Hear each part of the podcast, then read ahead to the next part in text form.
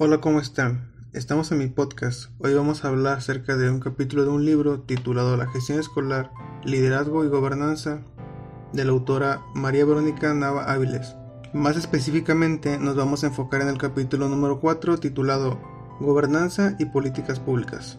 Primeramente nos habla del Estado, el cual debe asegurar que se cumplan nuestros derechos, como lo son los servicios básicos, y lo que más nos importa a nosotros, que es la educación, debido a la importancia que tiene para la sociedad y para nosotros como un objeto de estudio. Esta educación deberá ser enfocada en las competencias y en algunos valores básicos, como lo son el respeto y la solidaridad.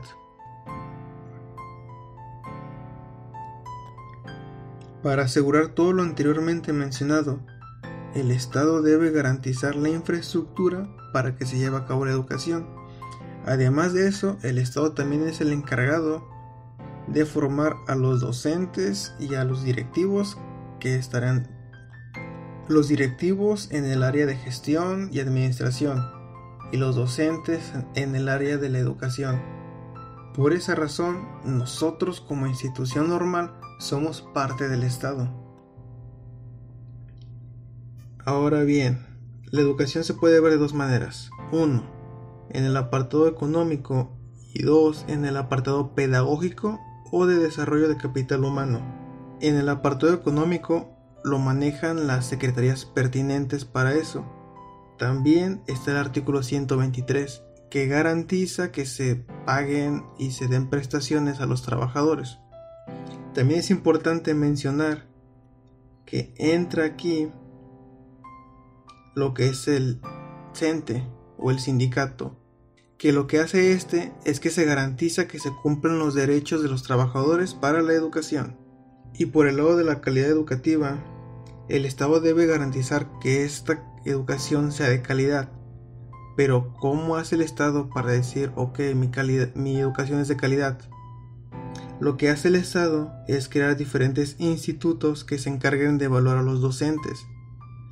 Por ejemplo, tenemos el INE, el cual es el Instituto Nacional para la Evaluación de la Educación. Además de eso, no solo se evalúa, digamos, la educación, también se puede evaluar lo que es la gestión y la administración de la escuela o de la institución. La intención del Estado es que la educación sea por competencias, por lo cual hay dos aspectos muy importantes. El primero es que el mismo Estado deberá capacitar a los docentes para que podamos enseñar en base a las competencias. Y dos, se debe fomentar lo que es la tecnología y la ciencia en el aula. Y por último, se debe fomentar lo que es una sana convivencia en los estudiantes. ¿Por qué se hace esto? Se hace con el objetivo de que más adelante estas generaciones a las cuales nosotros estamos pues educando de esta manera en un futuro nos representen y sean capaces de resolver problemas que nosotros actualmente no podemos resolver. De ahí el enfoque por competencias, se trata de resolver problemas.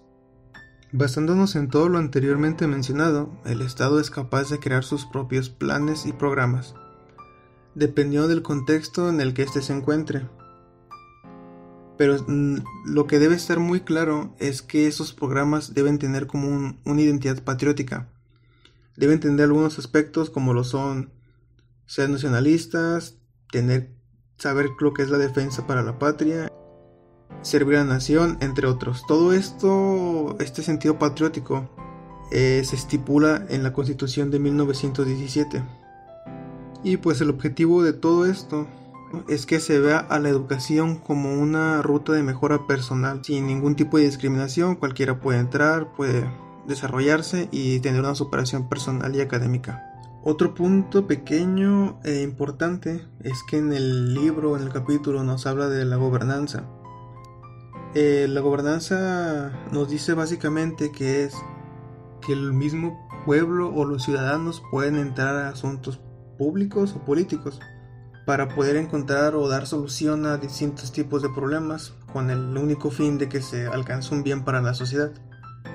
Pero así como ellos pueden entrar a, tener, digamos, un debate o discusión, tienen que tener unos ciertos derechos y deben tener unas ciertas obligaciones al momento de entrar. No se puede entrar solamente a hablar o por hablar o así. Saliendo de todo eso, un punto importante que nos habla en la lectura es el modelo 2016. Este modelo lo que busca es tratar de mejorar lo que es el, la educación, por así decirlo, muy generalmente, pero nos menciona que se tiene que tomar una, una mayor responsabilidad al momento de implementar este proyecto. Por ejemplo, si para el modelo es mejor que se compren computadoras y digamos que el director tiene un amigo que las vende, pero las vende muy caras, pues eso no se está, no se está llevando con una responsabilidad del programa. Por lo que este programa tiene que tener mucha responsabilidad.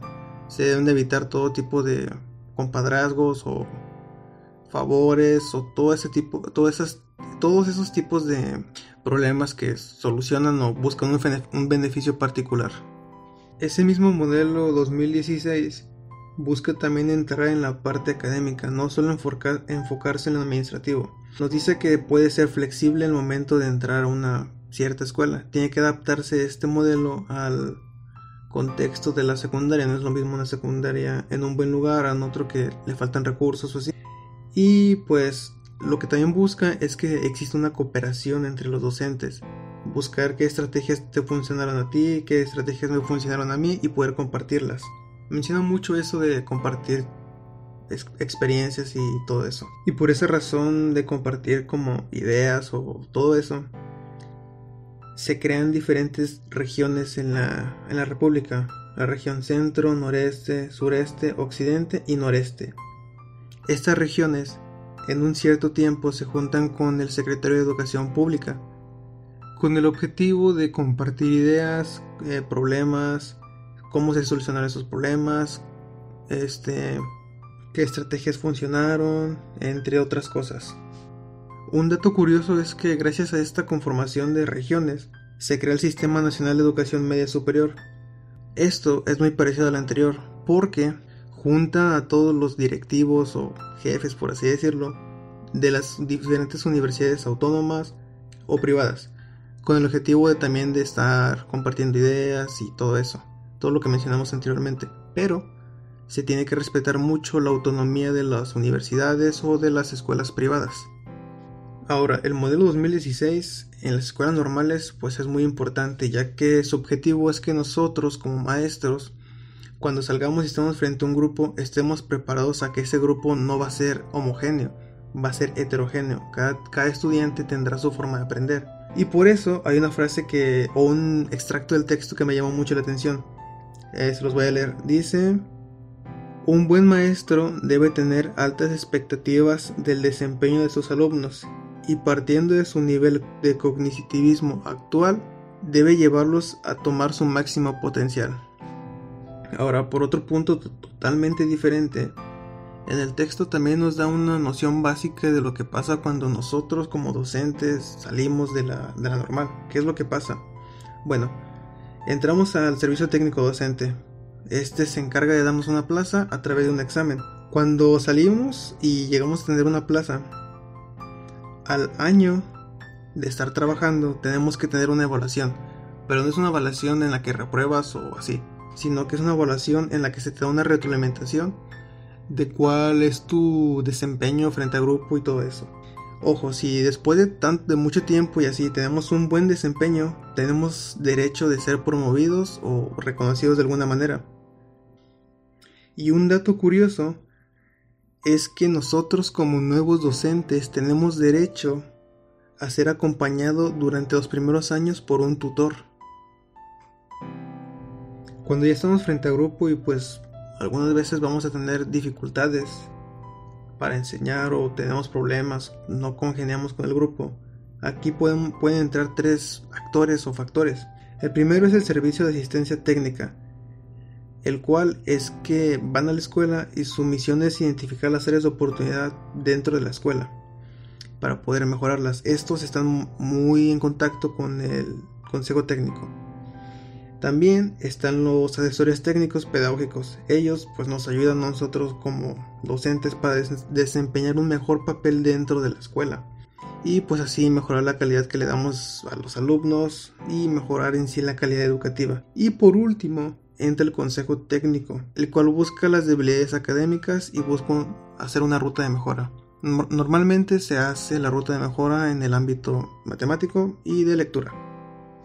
Y ya para ir como cerrando, algo que también personalmente me llama mucha atención es que en el artículo 10 de la Ley General de Educación reconocen a los padres como parte del sistema. O sea, ya no los ven más como solo mándalos, sino que también tienen que aportar ellos algo. Por esa razón se creó el Consejo Escolar de Participación Social, en los cuales los padres o alguna persona ajena a la institución o la misma institución apoyan a esta misma para tener alguna mejora o algo. Y por último, lo que nos menciona, o algo que se me hizo importante, es que se, se tiene el sistema de la información y gestión educativa. En ese sistema básicamente es hacer digitalmente todo lo administrativo. ¿Para que Para que exista una mejor transparencia tanto en lo económico como en los datos, sabes que si necesito un dato, ¿cuántos docentes tienes? 23. Básicamente es para tener toda la información digitalmente y sea más se puedan agilizar los diferentes procesos. Y solo para afinar, pues gracias por escuchar el podcast, aunque tengo algunos errores en los cuales estaré trabajando, como algunas muletillas o así.